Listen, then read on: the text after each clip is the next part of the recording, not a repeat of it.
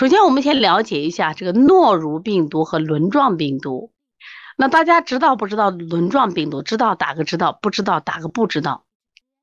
如果你经常你的你店里的孩子在一岁半左右，你会经常接到腹泻的孩子。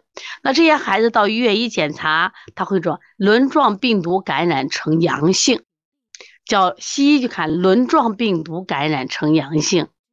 那如果我们今天的孩子，他现在又吐又泻，到医院做个检查，能检出来他是诺如病毒感染呈阳性。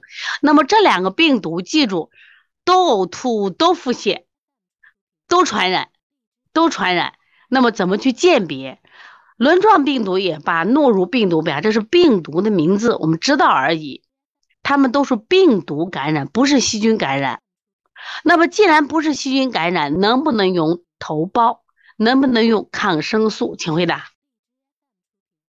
如果到医院，这孩子又吐又拉，做化验单一检查，医生说轮状病毒感染或诺如病毒感染，医生能不能给开头孢抗菌？对，由于海森说了不能，没有用，不仅没有用，你还伤了他，伤了他的有益菌。注意啊，病毒感染就是我们常看的化验单里边的。什么感染？就是病毒感染了，就淋巴细胞高了。那我们说细菌感染是什么高了？是中性粒细胞高了，或者白细胞也高了，这是细菌感染。细菌感染用抗生素，那病毒感染没有特效药。有人说，说我吃利巴韦林，我吃奥司他韦，刚刚那只是起到预防作用，但它的治疗上没有特效。你不管问中医问西医，都是说病毒没有。特效药，明白不？那么因此，那我们现在来区分这两个病毒，它们就只是名字而已。轮状病毒又叫秋季腹泻，写出来。轮状病毒叫秋季腹泻，多发生在秋季，也就九月份、十月份、十一月份，主要以腹泻为主，伴呕吐。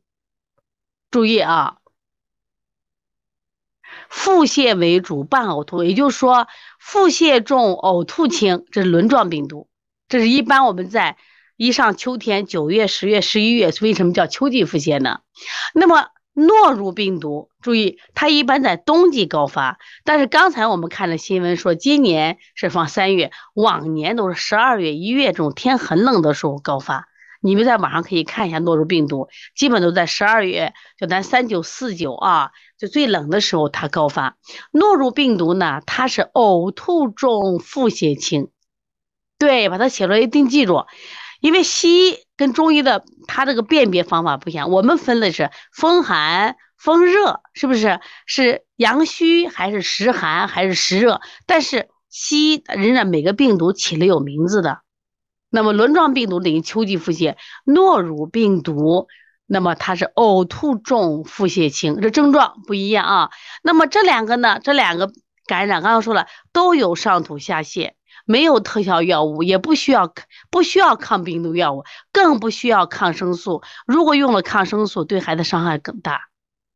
那说到这儿了啊，那我们说两个都是自限性疾病，那找谁呀？来找谁？又不让用抗生素，呃，这个抗病毒的药物效果又不好，那你现在家长就是又呕吐又腹泻，那找谁来调理啊？你们说，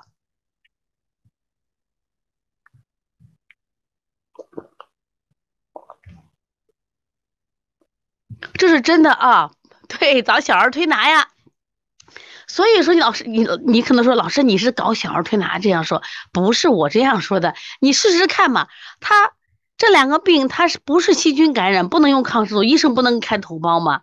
可是头那个病毒又没有特效药，你开了这个利巴韦林，效果也不好。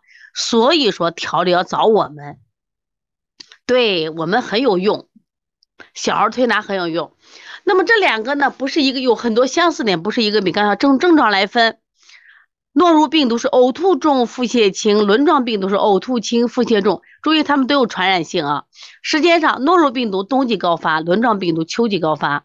感染对象来看，轮状病毒多是在两岁以下儿童。如果你接的孩子一岁半、两岁，他腹泻可多。那么你就考虑轮状病毒。但是诺如病毒，孩子也可能，成人也可能。那孩子里边多是学龄儿童，他为什么是幼儿园？幼儿园是不是学校？所以他学龄儿童，成人也得病，成人也得病，诺如病毒啊。所以我们在座的各位，你你如果出现了上吐下泻，那么如果按中医，我们就按寒热区分了，是不是？那如果说你到医院检查，有可能是诺如病毒感染。那我说传播的途径，诺如病毒是以肠道传播为主，轮状病毒是粪口途径。它就是既有肠道又有呼吸道，既有肠道又有呼吸道传播途径，这都是这个观点都是西医的观点啊，西医的观点。那么当然说时间上，这是一个这个病的高发季节，从这个感染对象了，我们分清楚，轮状病毒是两岁以下的儿童，诺如病毒是学龄儿童和成人都有可能。所以现在诺如病毒和轮状病毒感染。它俩都会引起腹泻，都会引起呕吐，只是诺如病毒是呕吐重、腹泻轻，写出来。你打一个诺如，写个呕吐重、腹泻轻，再打一个轮状，呕吐轻、腹泻重，你写出来啊，写出来。那么我想问大家，你分清楚了吗？分清楚了，打出来。诺如是主要以呕吐为主，伴有腹泻；轮状是以腹泻为主，伴有呕吐。先把这个搞清楚，那这两个啊都不害怕，为什么？就是两个名字而已嘛，对不对？听着名字很洋气，诺如呀，轮状病毒不管它啊，名字不管它，对，很好很好，都写出来了，都是自限性疾病啊，所以都不用担心，就是可以不治而愈的。可是呀，能不治吗？家长就心慌了，都这个这个吐那么厉害，是不是？我们。